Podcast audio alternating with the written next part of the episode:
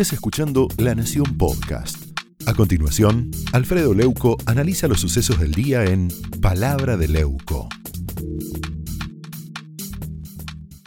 Déjeme que le diga eh, desde otro costado también esta actitud de- que tiene el gobierno frente al tema de los delitos, ¿no?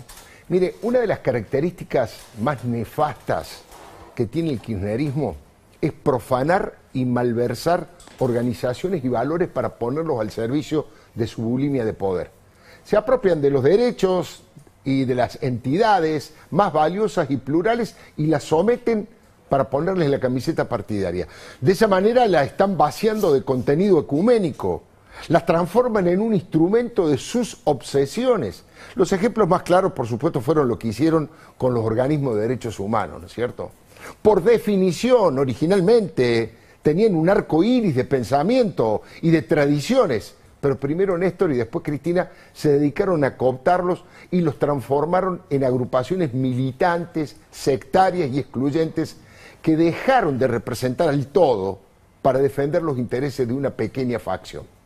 Hablo de las madres de Plaza de Mayo, de las abuelas, de la Asamblea Permanente por los Derechos Humanos, del CELS de Horacio Berbisky, del Centro de Estudios Legales y Sociales. Había en una época entre sus dirigentes eh, o funcionarios, si usted quiere, peronistas, radicales, socialdemócratas, cristianos, intransigentes, izquierdistas de todos los matices. Al principio defendían los valores universales, la aparición con vida, la libertad. Pero el kirchnerismo con militancia y con dinero le fue achicando su horizonte y dejaron de representar a una gran parte de la sociedad. Eve Bonafini, Estela Carlotto, Berbisky cambiaron de rol y pasaron a ser herramientas de Cristina y de sus fanáticos. Jamás levantaron la voz contra los dictadores de Cuba o de Venezuela. Todo lo contrario. Justificaron y defendieron todo tipo de violaciones a los derechos humanos si los victimarios eran de su misma matriz ideológica, por supuesto. ¿Se entiende? Pasaron de ser cómplices, pasaron a ser cómplices de gobiernos y de dirigentes que encarcelan, torturan, asesinan y dinamitan las libertades. Hoy son estructuras burocráticas alimentadas con dineros estatales y son usadas como escudos frente a la corrupción y el autoritarismo kirchnerista. En esta pandemia, sobre todo, quedó muy claro que jamás levantaron la voz contra Gildo Infran, que convirtió a Formosa poco menos que en una cárcel, o contra los Rodríguez Sá, que intentaron ocultar la tortura y el asesinato de Florencia Magalí Morales, que estaba en una comisaría en San Luis acusada de no cumplir con la cuarentena. Esa misma estrategia entrista y profanadora con los colectivos de mujeres, lo tuvieron con los colectivos de mujeres que luchan contra la violencia de género. Aparatearon asambleas, infiltraron las conducciones y hoy esos grupos miran con un solo ojo la realidad. No condenan ni movilizan contra ningún victimario si es del palo. No levantan la bandera de la denuncia contra el femicidio de Magalí Morales, por ejemplo, porque es de un gobierno peronista. No han sido capaces de señalar al actual senador peronista José Alperovich, pese a que está acusado de violar a su propia sobrina.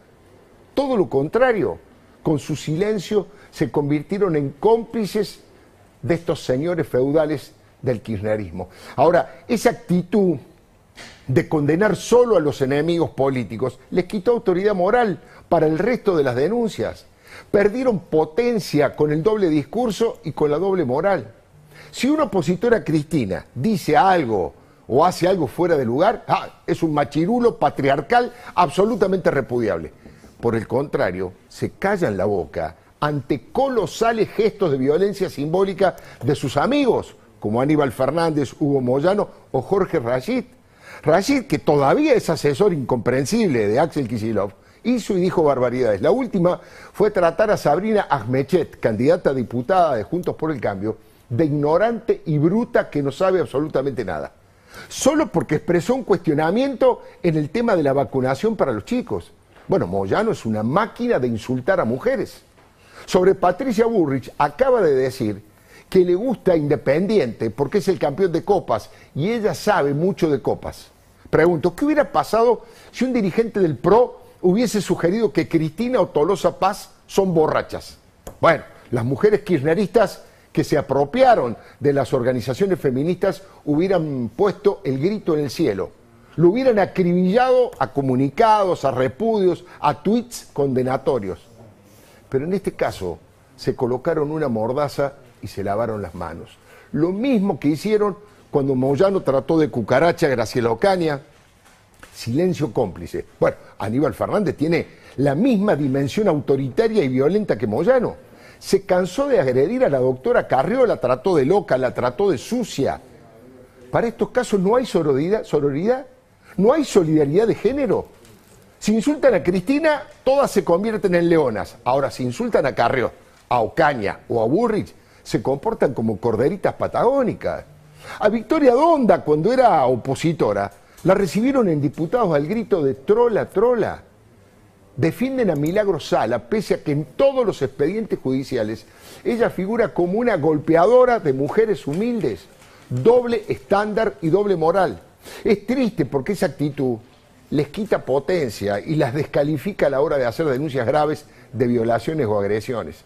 Sí, utilizan el lenguaje inclusivo, protestan contra todo lo que consideran patriarcal, está bien, pero ahora son una suerte de guardaespaldas de machirulos feroces como Infran, Alperovich, Aníbal, Moyano o varios muchachos cristinistas que han sido condenados por la violencia de género, como Ezequiel Guasora o el fallecido Lucas Carrasco, solo por nombrar a los más conocidos.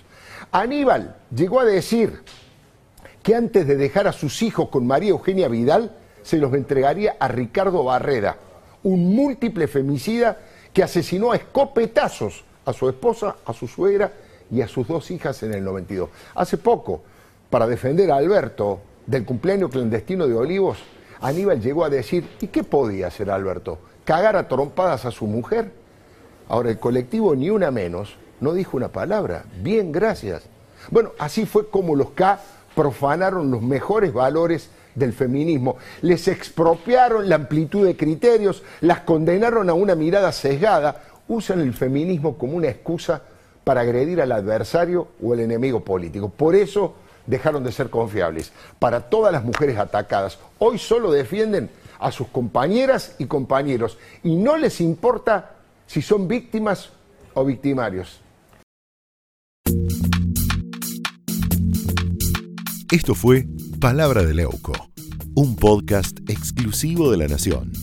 Escucha todos los programas de La Nación Podcast en www.lanacion.com.ar. Suscríbete para no perderte ningún episodio. Estamos en Spotify, Apple Podcast, Google Podcast y en tu reproductor de podcast favorito. Seguí escuchando La Nación Podcast.